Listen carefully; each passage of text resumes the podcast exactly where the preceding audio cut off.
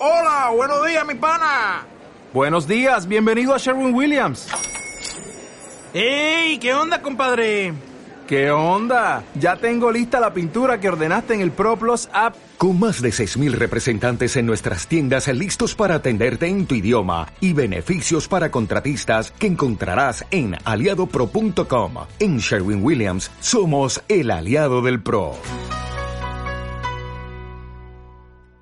Entonces, ahora sí, abrimos el espacio para hablar con cerveceros rosarinos en este caso. Estamos hablando de la marca Godfellas y lo saludamos entonces a Mauricio Durán, que está ya acá con nosotros en el estudio. Buenos días, Mauri. Manu Piñol te saluda. ¿Cómo andas? ¿Qué tal, Manu? Buenas tardes. Bueno, gusto de tenerte en la radio y gusto también de, empezar a conocer un poco la historia, porque a veces uno cuando se acerca, y nosotros lo conocimos a través de la Fuck Up Nights, eh, no tenés el tiempo suficiente ni la forma para poder charlar y conocer un poco mejor la marca. Entonces dijimos, vamos a empezar a conocer a, a estos mm, cerveceros que tiene la ciudad de Rosario, que no son pocos, que es una competencia bastante interesante, que también nos vas a contar un poco también de qué se trata eso y la historia y cómo cada uno le dedica determinadas cosas y, explota o conoce a la cerveza de distintos lugares. Entonces, bueno, abrimos este ciclo, se podría decir, de cerveceros rosarinos con vos y, empezar a, consultarte cómo surge lo más inicial. La pregunta más eh, pavota, si se quiere decir en una entrevista, pero es la que te da puntapié para después sacar un montón de cosas. ¿Cómo eh, se te surge la posibilidad de decir, vamos a empezar a producir cerveza rosarina y artesanal? Eh, bueno, esto empezó, eh, como hablábamos hace un ratito, eh, hace unos siete años, como un proyecto que estábamos viendo viable con unos amigos de la facultad, obviamente que era de carácter empírico todo y era más que nada para el proyecto, nunca me imaginé que me iba a llevar hasta, hasta donde estoy ahora. Eh, y empezamos a incursionar en el tema ya hace siete años atrás, eh, conociendo otros maestros cerveceros más antiguos con otras técnicas o con otro desarrollo de producto y aparte de que hace siete años atrás no había la difusión eh, del medio que, correspondía como para uno integrarse o entender todos los costados de lo que es la cerveza artesanal. Había fábricas muy grandes que recién estaban surgiendo, que hoy en día son monstruos, pero en ese momento cuando yo empecé eran fábricas eh, chicas, no, no, eran, no eran de un volumen considerable. Y empezando a incursionar en los temas, bueno, fui aprendiendo y desarrollando eh, todo lo que es eh, la producción de, lo que es la cerveza artesanal, que requiere un montón de cuidados, eh, prolijidades, estandarizar, estandarizar el producto para siempre, digamos, tener una uniformidad del producto.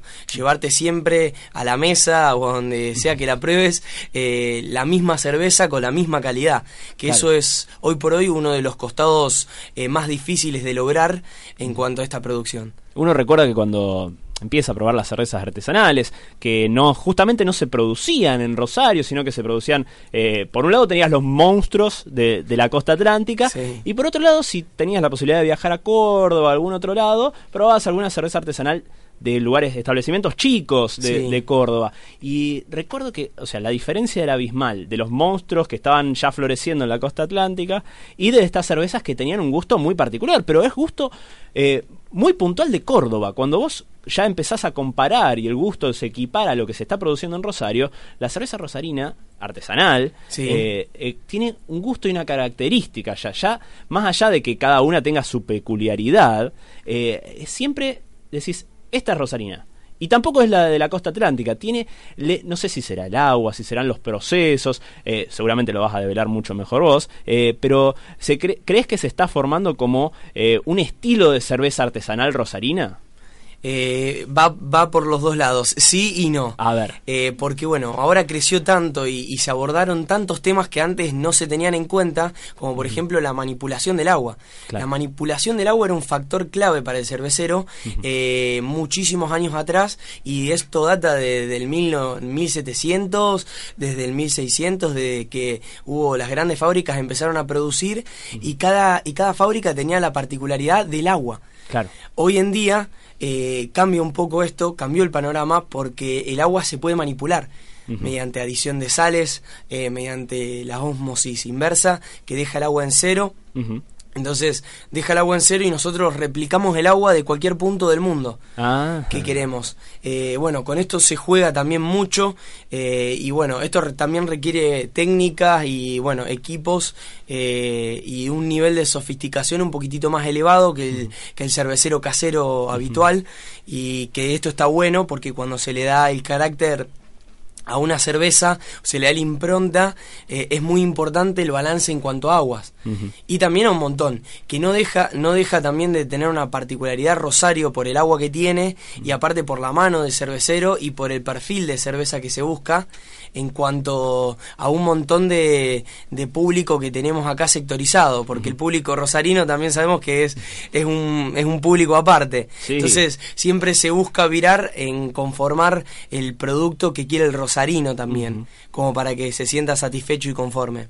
Otra de las dudas que se nos generaba al principio cuando estábamos charlando en, en la previa del programa, es decir, eh, ¿cómo el, el mercado rosarino varía también? Porque hay lugares que directamente abrieron su espacio y venden la cerveza en su punto de venta. Y hay productores que directamente la venden a otros negocios. Y hay otros que embotellan nada más y venden embotellada en distintos negocios. Cuando vos encarás el negocio, ¿cómo te lo planteás? ¿Cómo decís, che, yo me gustaría, o sea, creo que el sueño de, de la mayoría debe ser tener su propio local con su marca y en la fachada, en la puerta.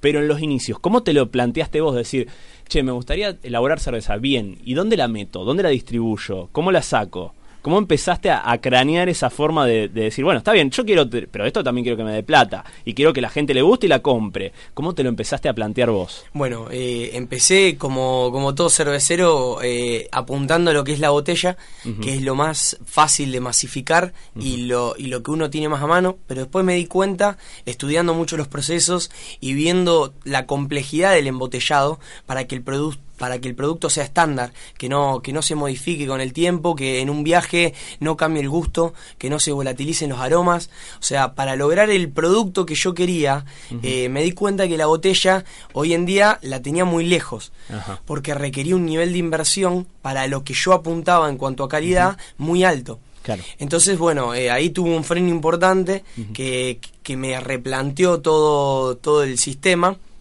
y me empecé a volcar a lo que eran los barriles y el consumo en Rosario. Claro. Nosotros tenemos el transporte refrigerado, eh, bueno, por la logística que tenemos y tratamos de que la cerveza tampoco pierda temperatura, si bien el producto puede perderla, pero nosotros tratamos de darle todos los costados eh, en cuanto a cuidados para que la, la cerveza esté siempre en, en su mayor exponente, digamos, en su, su mayor calidad. Está buenísimo. Marce, si querés sumarte también con preguntas, eh, ¿está todo bien? Quiero ir a las variedades y demás, pero venimos por la historia. Ahora, ustedes lo escuchan hablar a, a Mauricio y dicen, wow, el tipo es un técnico, sabe puntualmente de cada detalle, eh, conoce los procedimientos, te habla con una calidad técnica que a veces es difícil encontrar. Y uno dirá, bueno, ¿cuántos años tiene esta persona? ¿Cuántos años tenés? 24. 24 años. Imagínate lo fanático que debe ser, tanto de la cerveza como de la parte técnica. Obviamente que vos tenés una formación también en esto, ¿no? Sí, sí, sí. Contarle sí. a la gente eh, cómo Eh, te formaste y cómo surge también, digamos, eh, familiarmente y cómo surge también individualmente el, el proyecto de Godfellas. Bueno, eh, nací en una familia muy gastronómica, culinaria. Bueno, mis, mis padres tienen una panificadora. Ujú. Tengo, vengo también de abuelos confiteros y estuve siempre en contacto con el, al- con el alimento en sí, o sea, lo, lo viví desde chico y bueno, y me metí en la carrera de Ingeniería en Tecnología de los Alimentos y me fui perfeccionando. Eh, y es algo que hoy en día me apasiona, eh, además de la, de la cerveza, que es una pasión aparte, eh, todo lo que es el costado gastronómico y el desarrollo de muchos productos. Así que bueno, estoy siempre empapado en todos los temas eh, que, que tienen que ver. También trabajo con mi papá en lo que es la producción de pan dulces Ajá. a escala más industrial, estandarizando los productos, eh, dándole una mano en, en algunos co- en algunos costados más técnicos. Si bien él ya tiene todo desarrollado, eh, necesita por ahí una mano, una mano así derecha como para sostener el, la producción y, y la calidad en la estandarización del producto ese. Así que bueno, también vengo por esos costados eh, desarrollando otros productos también. O sea que por un lado tenés la, enseñanza de, digamos, de la panificación, de, digamos, de la elaboración de un producto que también requiere mucho cuidado, mucha formación, que es artesanal también en, el 80% de los casos, eh, y vos te metes en otra área que también, y que en un punto también se maridan. Y ahora le damos, justamente Marcelo quería empezar a hablar de las variedades, le damos el pie para hablar de maridajes, hablar de gustos, de sabores, de variedades, de todo lo que también viene de la mano de, la cerveza artesanal. Sí, o cómo es la elaboración ¿no? de un tipo de cerveza. Digamos, ¿cómo es tu proceso? ¿Cómo haces el proceso? Eh, bueno, el proceso empieza como digamos en la, en la cocina de, de lo que son programas, es un poco más abstracto esto. Eh, yo lo que hago con cada receta, eh, vuelco, me vuelco en libros, trato de buscar un estilo en particular que a mí me agrade, que creo que le va a sentar bien a Rosario en cuanto a masificación y a la, y o sea, un costado, abarcar también por un, por un lado un costado que tampoco está tan desarrollado, o sea, ir desarrollando eh, muchas recetas que han estado olvidadas en el tiempo, que la gente le gustaría probar y que también combinen con el alimento. Eh, por ejemplo, desarrollando eh, una Scottish que venía, que venía pensando, tratándole de buscar el perfil para redondearla. nos encontramos, por ejemplo, que se marida con un montón de platos, con un montón de postres que a la carta de cualquier bar le vienen muy bien o como así también tenemos la Import Stout eh, que tiene mucho café en sí desprende muchos aromas y está muy bien muy bien acompañada por ejemplo con carnes con ciertas carnes o con por ejemplo con un postre en particular o, queda muy bien con el chocolate. Eh, que porque el café y el chocolate a veces van de la mano en un montón de sentidos entonces uno va descubriendo también a medida que va estudiando los estilos que requieren un desarrollo técnico, digamos, aparte, para poder lograr lo que uno quiere plasmar. O sea, porque del dicho al hecho, digamos, hay, hay un largo... Hay un largo trecho, ¿eh? así es el dicho. Che, bueno, nosotros cuando estuvimos en la FACAP pudimos probar la Stout, que tiene un cuerpo y un sabor que es muy difícil encontrarlo en una cerveza artesanal, pero no digo porque en desmedro de la cerveza artesanal en sí misma. No, tal cual. Sino porque tiene una cremosidad interesante, porque tiene un cuerpo que está bárbaro, un sabor muy intenso y sobre todo porque sigue sabiendo a cerveza artesanal, no es que parece una cerveza industrial. Entonces, es una conjunción de cuatro variantes que es muy llamativa y, como te decía al principio, muy difícil de encontrar. ¿Cómo se estudia? ¿Cómo le, dedicas el tiempo? ¿O cómo decís, eh, quiero llegar a este punto? Porque en el imaginario está bárbaro. Decís, quiero llegar a esto. Pero ¿cuántas horas o cuántos días o cuántos meses te, te demanda hacer una variedad? Y bueno, mira, la primera variedad para poder lograr el producto con la uniformidad que fue el hablón eh, y lograr la calidad que yo quería lograr en cuanto a estandarización de productos, gusto, que no, que no se ajerece con el tiempo, que no se ponga mal. O sea, fueron millones de pruebas, me tomó cerca de un año y medio. Ah, miércoles. Pero empezando, empezando desde cero. Claro. Ahora desarrollamos, desarrollé dos estilos nuevos en un mes cada uno. Claro. Eso, eso ya tiene que ver, ya cuando uno ya está corriendo, eh, acelerar un poco más el trote no cuesta tanto, pero empezar desde cero, o sea, es como gatear y querer empezar a correr, digamos, me cuesta mucho. Y aparte, bueno, que lo que mencionabas recién, eh, yo siempre apunté a esto como el sector del mercado que no estaba abarcado. Vos tenés por un lado la cerveza industrial, que puede ser prolija, no viene contaminada, y tenés la cerveza artesanal. Pero en el medio hay un trecho que no está abarcado, que es el costado que a mí me gusta, que es industrializar algo artesanal. Claro, que es muy difícil, es un desafío. Es un desafío, o sea, mantener los mismos parámetros de calidad de un producto artesanal y masificarlo. Es algo que me interesa mucho y, yo me metí en esto básicamente también por esto, porque yo veía productos que eran masivos pero no eran de mi gusto. Y veía productos que no estaban muy masificados, que estaban muy metidos bajo tierra, que conocía poca gente y eran muy buenos. Entonces e, ese, eso es lo que también me impulsa a querer crear eh, la marca de cerveza, eh, masificar un producto con estándares de calidad elevado. Está muy bueno a mí lo que me llama la atención es eh, que la calidad va por delante. Sí, sí, le- siempre es Eso un mensaje invita a- clarísimo. A, probar la cerveza, digamos. sí, ¿Sí? sí, sí. Eh, porque por ahí en este proceso, bueno, uno empieza como cerveza artesa- artesanal y después se te va de las manos y en muchos casos la calidad empieza a bajar. Tal cual. Veo que acá la premisa es la calidad, digo.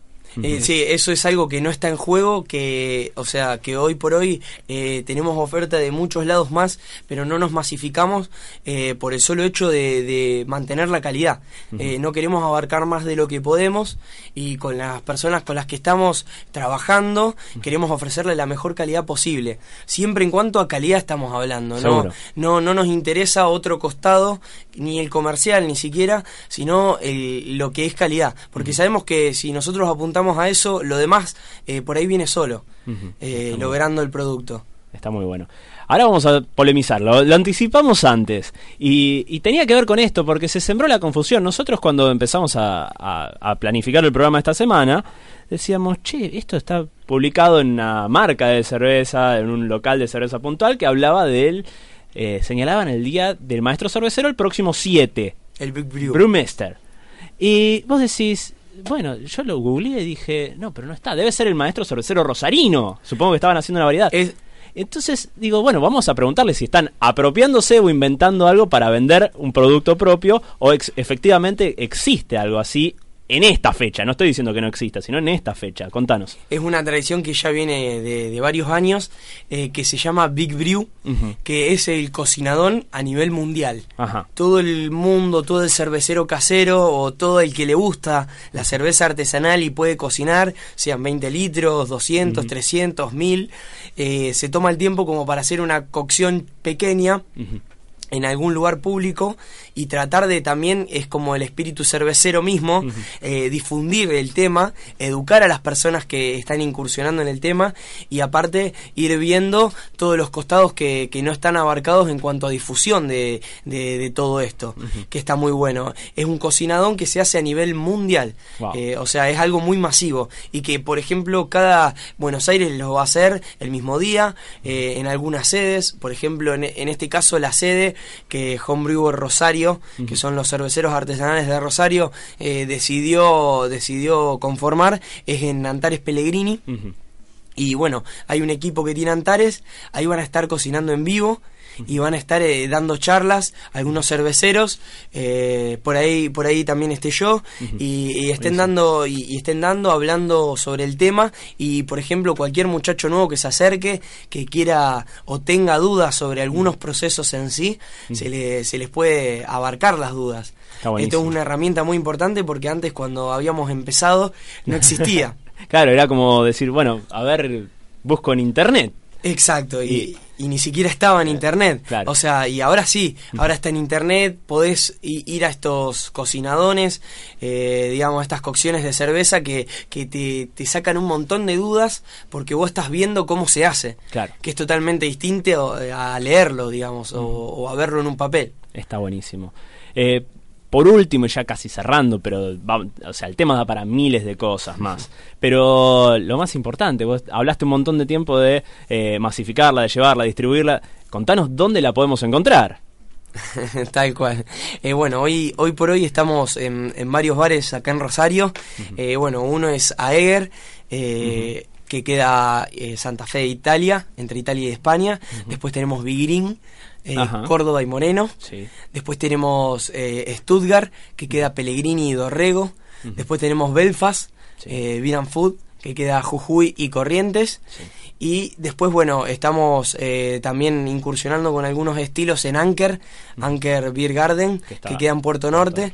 Y, y bueno, y también metiéndonos en otros lados más que, que ya, ya van a salir a la luz. Está buenísimo.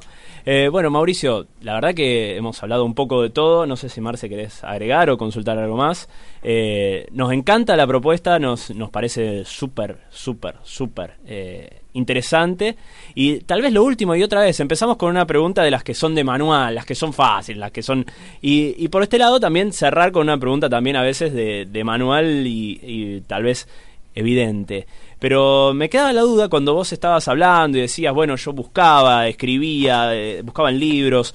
Eh, cuando vos te planteás hacer una cerveza de, este tipo, cuando vos te planteás, eh, me imagino que habrás investigado, habrás leído mucho, eh, habrás buscado en internet, a pesar de que haya poco o haya habido poco en un principio, y decir, eh, quiero, porque siempre uno cuando produce algo, lo primero que hace es decir, bueno, en un punto quiero que se parezca o tenga relación a algo, que, digamos, o cuando empezás a explicar tal cosa, decís, el programa de radio, y si vos te querés imaginar, pensalo de esta forma, o sea, lo, hacemos de esta forma, pero obviamente con sus particularidades. Vos cuando dijiste, bueno, quiero hacer una cerveza, quiero que sea, no quiero que digas la marca porque no nos interesa que digas la marca, pero sí que, digo, quiero que tenga una textura así, así, asá, o que se pueda manejar y se pueda llevar de esta forma. ¿Dónde lo llevaste? ¿Dónde dijiste, cuando te imaginaste por primera vez, quiero que sea así?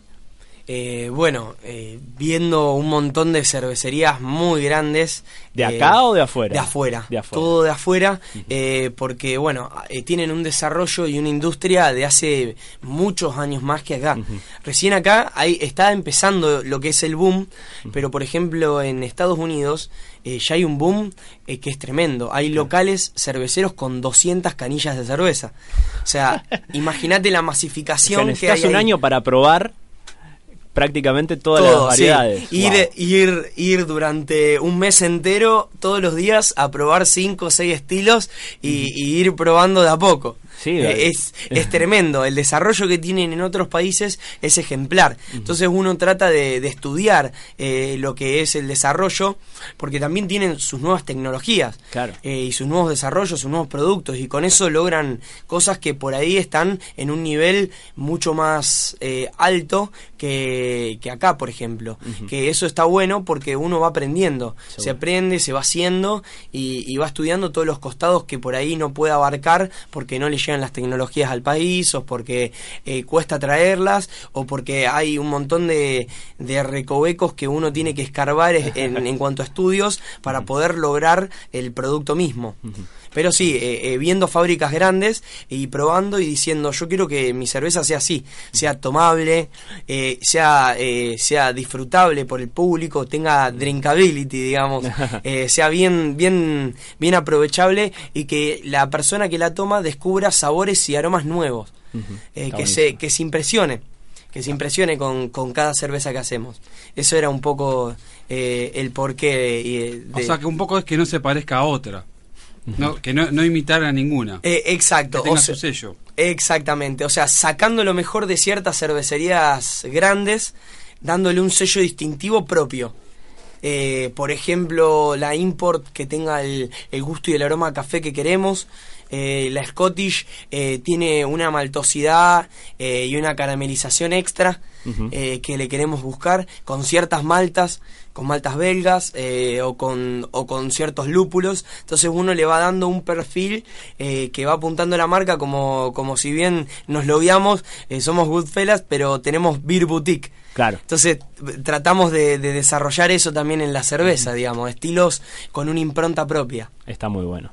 Bueno, Mauricio, no te quitamos más tiempo. Muchísimas gracias por haberte tomado la molestia de venir a la radio y charlar un rato de cerveza. La verdad ha sido un placer porque no solamente hablamos de lo, del espíritu de la cerveza, sino también muy técnico. La verdad me, me ha encantado. Muchas gracias. no, por favor, gracias a ustedes por la invitación. Bueno, entonces así pasaba Mauricio Durán, él es el responsable de cerveza artesanal Goodfellas, también Boutique Beer, así lo decimos mejor, ¿no? Exacto. entonces ahí teníamos un poquito más de historias cerveceras inaugurando este espacio para aquellos maestros cerveceros que están en la ciudad de Rosario y que también tienen ganas de venir y contarnos sus cosas, ¿por qué no? Es una buena oportunidad un sábado de la mañana, imagínate, tentadorísimo para destapar una hora o durante el transcurso de la tarde, ¿por qué no? Por otro lado, te cuento que un, bien buen viaje depende de un gran hospedaje. Si disfrutás del diseño, la sofisticación y el placer de, un entorno bello y con armonía, tu próxima parada tiene que ser en Splendor Palermo Hollywood. Conocerlo y reservar online en www.splendorpalermohollywood.com o llamando al 011 5 217-5799. Esto queda en Fitzroy 2172 entre Guatemala y Soler. Viví una experiencia única en Splendor Palermo Hollywood. Ahora sí, nos quedamos escuchando algo de música, nos quedamos con Kate Nash y esto es Foundations.